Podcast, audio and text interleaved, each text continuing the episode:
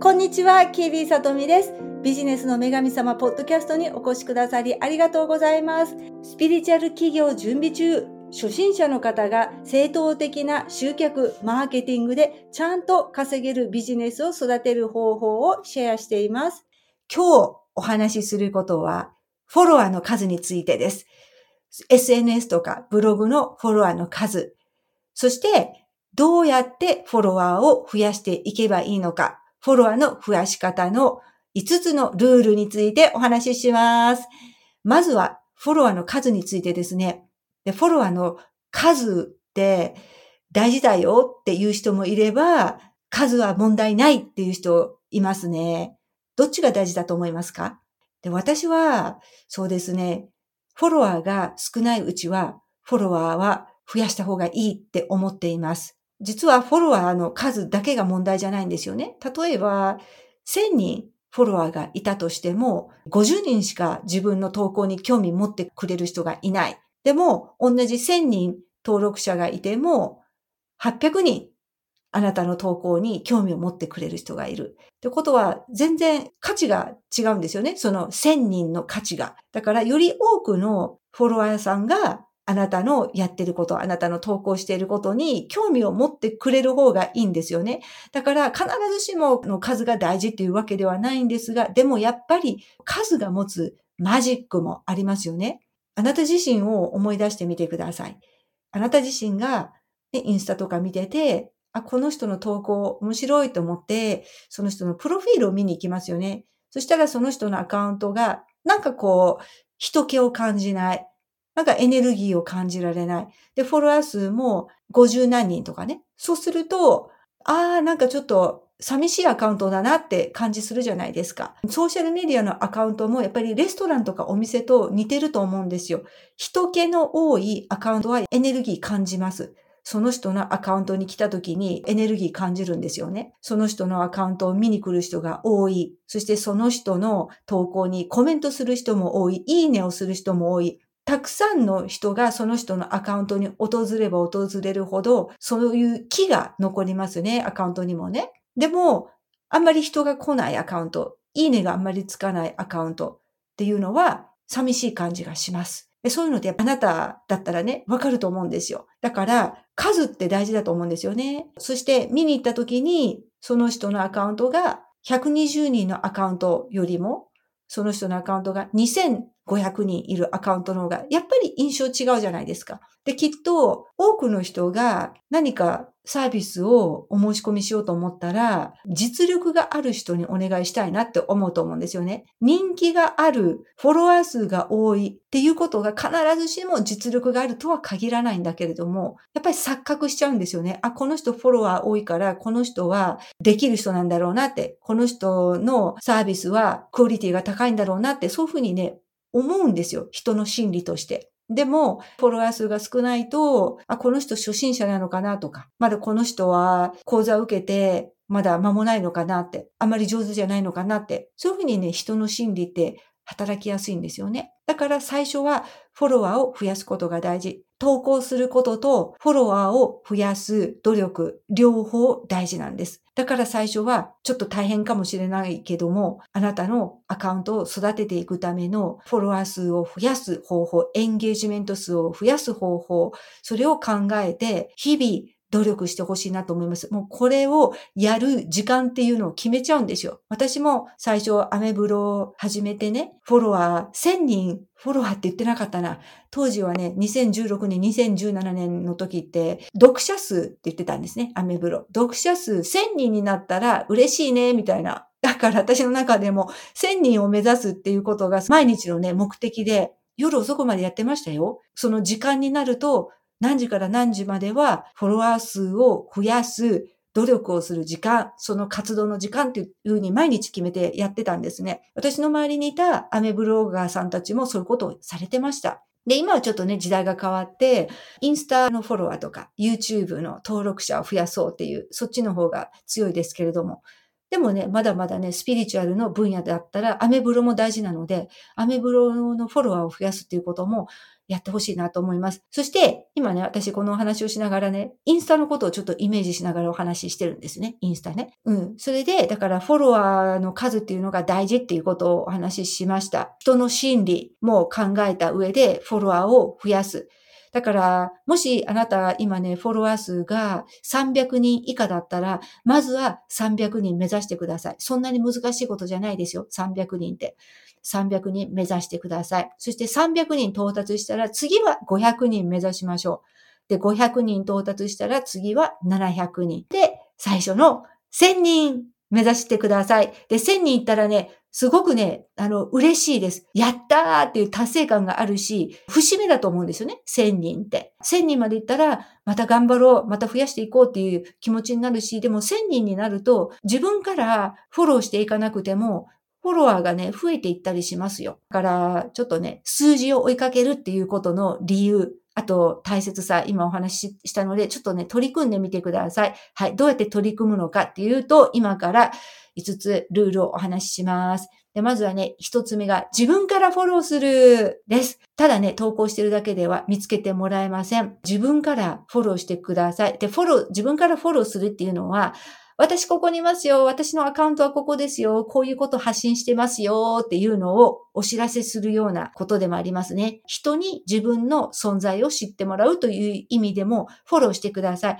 で、どんなアカウントをフォローするのかというと、まだね、あなたのフォロワーが300人にも行ってなかった場合、1000人以上いるアカウントをフォローしても多分ね、フォローバックされないかなと思いますので、同じぐらいの人数のフォロワーがいるアカウント、同じぐらいの人数かちょっと少なめ、ちょっと多いか、そういうアカウントをフォローしてほしいんですが、ただ闇雲にどのアカウントもフォローするのではなく、あなたのサービス、あなたがやってることに興味持ってもらえる人のアカウントをフォローしてください。例えば、同業者、同じようなことをされてる人のフォロワーさんとか、あなたが使ってるハッシュタグと似たようなハッシュタグを使っている人のアカウントをフォローしている人。あるいは同じね、スピリチュアルの分野なんだけれども、ジャンルが違う。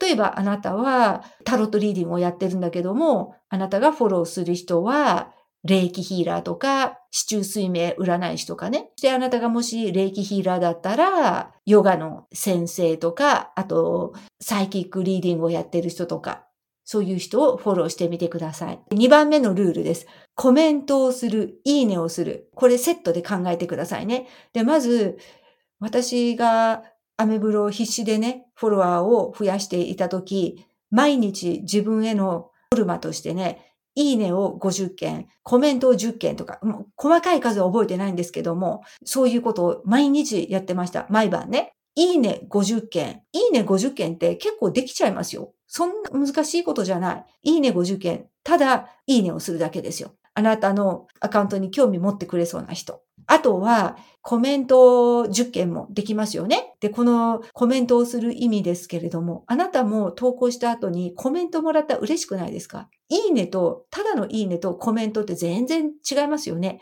コメントってわざわざその人が投稿した投稿にね、言葉を残すってことなんですよ。わざわざ時間を費やして何か言葉を残していく。そういうことをしてくれた人のアカウント見に行くじゃないですか。誰だろう？誰がコメントくれたんだろうって見に行きますよね。そしてもしいいアカウントだったらフォローしますよ。でそういう感じでコメント10件、いいね50件、まあ、目安でね、毎日やってみてください。必ず、必ずあなたのアカウントフォロワー増えますよ。で、自分からフォローする。で、これも1日何件か決めてみてください。1日30件とかね、決めてフォローして、いいね、コメントもやる。数を決めて。3つ目のルールがコメントに返信。これはコメントが来るようになってからね、何かの投稿にね、コメントをもらえたら必ずコメント返ししてください。その人のコメントにハートマークつけるだけじゃなくて必ずコメントを返ししてあげてください。四つ目、四つ目のルールが DM 送らないってことです。親しくない人には、なるべく DM でメッセージを送らないようにしましょう。なぜかというと、コメントを残すのと DM を送るのってやっぱすごい距離が違うんですよね。